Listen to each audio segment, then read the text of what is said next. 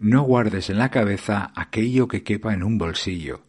Con esta sencilla frase, Albert Einstein quería transmitir dos grandes ideas.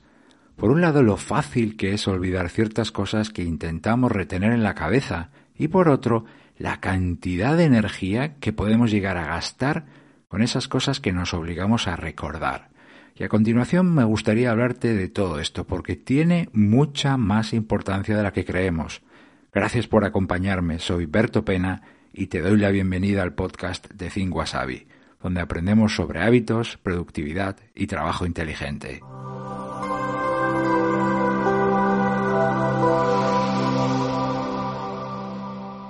Que no se me olvide enviar esto, a ver si luego me acuerdo de esto otro. Esta es una muy buena idea, a ver si no se me olvida y la apunto.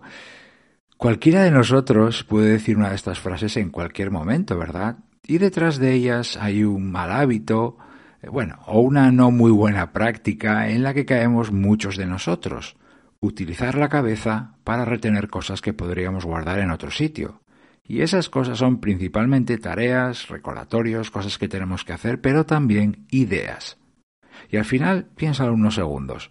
¿Para qué prefieres utilizar la mente en el día a día? ¿Para recordar tareas e ideas? ¿O para hacer, crear, terminar, inventar o solucionar problemas? Durante mucho tiempo yo no fui consciente de este gran error, utilizar mi mente para retener cosas, hasta que empecé a practicar el hábito de vaciar mi cabeza para así poder centrarme en otras cosas. Este es un gesto bien conocido en el mundo de la productividad personal, ¿verdad? Pero que sin embargo no tantas personas practican de forma sistemática, regular. Tareas, recordatorios, próximas acciones, cosas pendientes. Al final, si lo piensas, todo eso son distracciones internas que puedes desactivar muy fácilmente. Anota todo eso cuanto antes y sácalo de tu cabeza porque necesitas estar centrado, centrada en lo que estás ahora. Y no hablo de apuntar de vez en cuando o cuando lo necesito. Eso lo llevamos haciendo todos desde niños. Cualquiera lo hace, ¿verdad? Hablo del hábito de vaciar la cabeza, vuelvo a utilizar esta palabra, sistemáticamente y sobre todo en el momento, inmediatamente en cuanto aparece ese ruido, esas tareas o recordatorios, eso que tienes que hacer o esa idea. El objetivo es practicarlo de manera constante, disciplinada, para que sea algo tan tuyo como cepillarte los dientes después de una comida, por ejemplo. Es decir, un hábito. Saca inmediatamente de la cabeza. La idea también es sistemáticamente, inmediatamente. Estas son las dos piezas para que este hábito realmente se haga grande. Desactiva ese ruido, anota y despreocúpate para poder centrarte en lo de ahora. Sea una tarea, sea una actividad, sea una persona, una conversación, lo que sea. Pero vamos a dar un par de pasos hacia atrás porque me gustaría comentar contigo el porqué de este hábito, que a la vez es tan sencillo y tan básico, pero muy, muy, muy potente. Cuando quieres rendir y avanzar en el trabajo o en los estudios, si por ejemplo tienes hijos, esto también te interesa, por supuesto. Cuando quieres rendir y aprovechar el tiempo, una de las primeras cosas que tienes que cuidar es la herramienta que justamente te permite eso, ese aprovechamiento. Tengo una hora, ¿cómo puedo exprimirla? Bueno, lo que hace que las primas hay varios elementos, pero el principal es tu mente. Y es imposible que esa mente rinda al 100% cuando, por un lado, le obligamos a cargar con cosas que tiene que recordar. Es decir, ocupamos la cabeza y no está despejada para otras cosas, probablemente más importantes. Eso genera ruido, saturación, desorienta. Además, perdemos energía, porque eh, ese intento casi continuo, evidentemente no es cada minuto, ¿no? Pero es bastante regular por retener cosas en la cabeza, demanda cierta energía y aunque parezca que no, a la larga eso termina cansando también. Y no hablo del estrés o del agobio de decir, ay, que no se me olvide, tengo tantas cosas en la cabeza. Eh, y eso me lleva a esto, a la ansiedad y al estrés. No sé si mucho o poco, porque, ¿verdad? Todos somos distintos, cada persona es un mundo y no todos reaccionamos o manejamos estas cosas de la misma manera.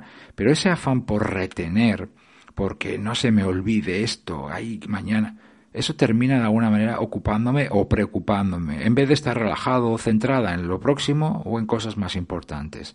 Si te interesa tu propia gestión y tu rendimiento y yo creo que sí, porque si no, no estarías ahora escuchándome, ¿verdad? Y regalándome tu tiempo y tu atención.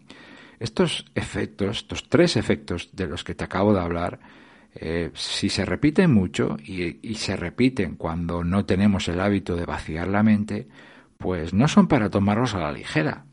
Bueno, pues todavía hay otros dos efectos que me gustaría comentar contigo. Eh, y el primero es que utilizar la mente para recordar cosas que tienes que hacer, tareas, eh, próximas acciones, hace además que tu sistema de organización no sea fiable. ¿Por qué? Porque se te pueden escapar cosas. De hecho, me, atrevo a decirte esto.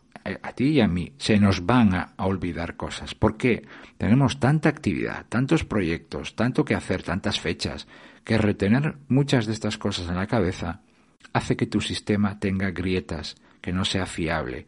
Y justo necesitas lo, contrario, que sea robusto, cómodo de manejar y que nunca falle. Pero es que además, cuando retenemos ideas, ahora te hablo de ideas, también tenemos la posibilidad de perderlas o, bien, aunque las, no las perdamos, las mantengamos ahí, de no retener todos los detalles que las rodeaba. Decía el gran Santiago Ramón y Cajal que las ideas duran muy poco.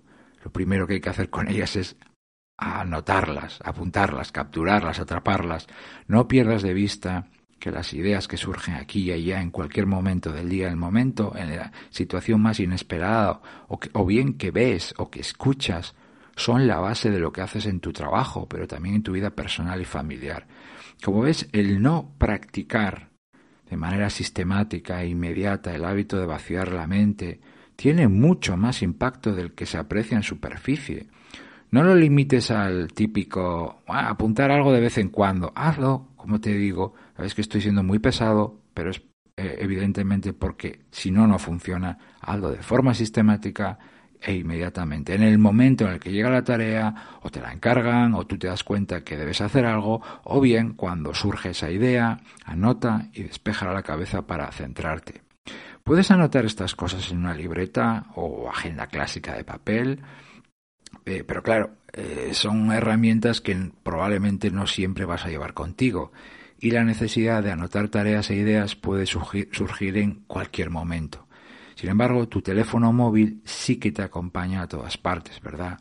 Si utilizas una aplicación de tareas, pues puedes guardar ahí los recordatorios, eh, próximas acciones, etc. Y las ideas, por ejemplo, puedes centralizarlas, ponerlas, guardarlas todas en una aplicación de notas, las que, por ejemplo, traen de serie los móviles, sea Android o sea iPhone, o bien utilizar una específica para notas e ideas como OneNote, Evernote o Notion.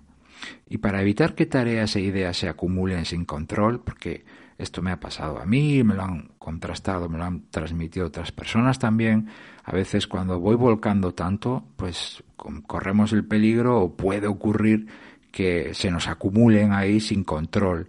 Bueno, pues lo que puedes hacer para evitar eso y que puedas ir procesando y organizando todas esas cosas que vas anotando, puedes tener un momento al final del día o al final de la semana o un par de momentos a la semana, cuando tú veas, dependerá del volumen de tareas e ideas que vayas acumulando, pero puedes utilizar cualquiera de estas tres pautas, final del día o final de la mañana también si tienes mucho movimiento, dos días a la semana, o bien yo conozco personas que hacen al final de la mañana, ah, procesan todas las tareas al final del día igualmente y luego tienen un par de días a la semana para las ideas.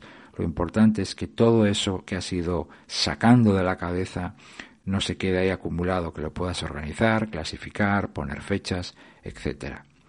Eh, en este episodio hoy he querido hablarte de un hábito conocido y en apariencia muy, muy, muy sencillo, pero son precisamente las cosas más básicas las que tendemos a pasar por alto. Mucha gente no practica esto y va por la vida con la cabeza llena de ruido.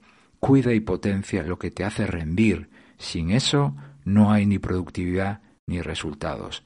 Recuerda practicar este hábito de manera sistemática e inmediata. Para, anota y despeja la cabeza para centrarte en lo que tienes delante o en lo próximo. Te doy las gracias de corazón por haberme acompañado y que me hayas dado, como he dicho antes, tu tiempo y tu atención. No sabes lo agradecido que estoy de que estés ahí. Se despide de ti Berto Pena y hasta el próximo episodio me podrás encontrar en mi canal de YouTube y en mi web thinkwasabi.com. Hasta pronto.